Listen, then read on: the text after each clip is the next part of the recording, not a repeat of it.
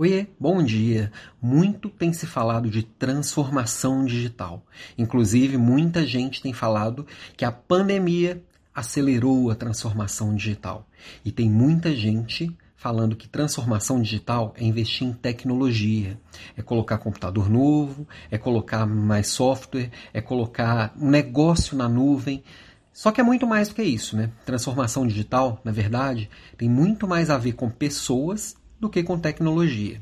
Então, por exemplo, você aí como líder, como você pensa a transformação digital para sua vida? É aprender a mexer num software novo? É baixar um aplicativo novo? É olhar que tipo de transformação e que tipo de coisa que eu posso automatizar através da tecnologia na empresa?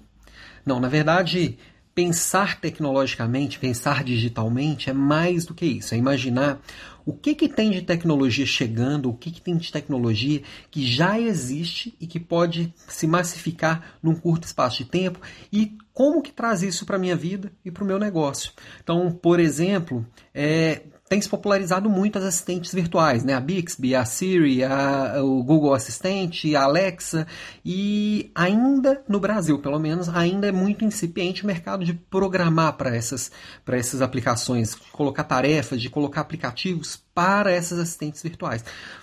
Fora do Brasil está um pouco mais avançado. Você já parou para pensar o que, que isso pode influenciar na sua vida e no seu negócio? Se dá para fazer alguma coisa nesse sentido? Outra coisa, também estamos na iminência de, de ver óculos inteligentes. Se hoje o smartphone é o rei, será que o próximo, o próximo mercado são, são os smart glasses?